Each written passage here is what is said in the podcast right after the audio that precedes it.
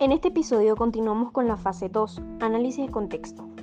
En esta fase se busca ganar un sólido conocimiento del sistema ampliado, dentro del cual se ubicará el nuevo sistema de información y determinar las deficiencias y problemas que presenta el actual sistema de información.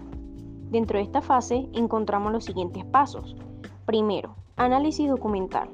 En este paso le permite al grupo de desarrollo disponer de una biblioteca organizada de documentos relativos al proyecto. Una vez constituida la biblioteca, el grupo se ocupa de estudiar la documentación propia del sistema con iras a obtener una primera aproximación al conocimiento del citado sistema y sobre todo el contexto que lo contiene.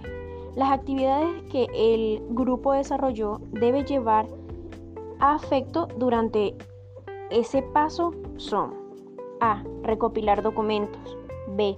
Con la colaboración de los diferentes usuarios del sistema actual, el grupo recopila toda la documentación posible a tal sistema. Al final, la recopilación de documentos, el gerente del proyecto asigna a una o más personas del grupo para que se encarguen de organizar la biblioteca. Estas personas son denominadas bibliotecarios del proyecto. C. Organizar documentación. D. Estudiar documentos. Y después de haberse organizado la biblioteca, el grupo se dedica a estudiar a documentación. El gerente programa reuniones de discusión, distribuye el material para lecturas individuales y conduce las discusiones en equipo sobre algunos documentos.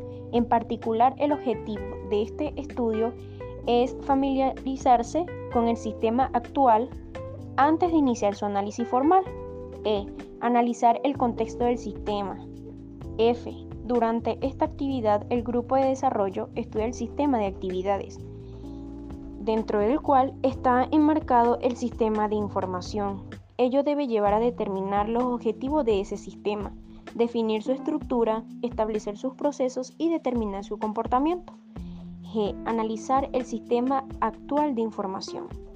Segundo, análisis del contexto. Este paso constituye un estudio formal de todo el sistema con un nivel de detalle más profundo que aquellos realizados anteriormente. Su objetivo es permitirle al grupo de desarrollo conocer el sistema actual y su contexto para luego modelarlo y sobre el modelo identificaré las situaciones problemáticas que el sistema presenta. El modelo del sistema actual se elabora utilizando la técnica conocida como análisis estructurado de sistema. El modelo general está integrado por dos submodelos.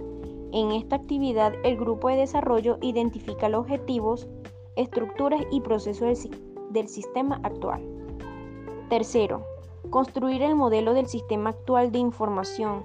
Para ello se utiliza la técnica de análisis estructurado del sistema que permite elaborar los modelos físicos y lógicos del sistema de información.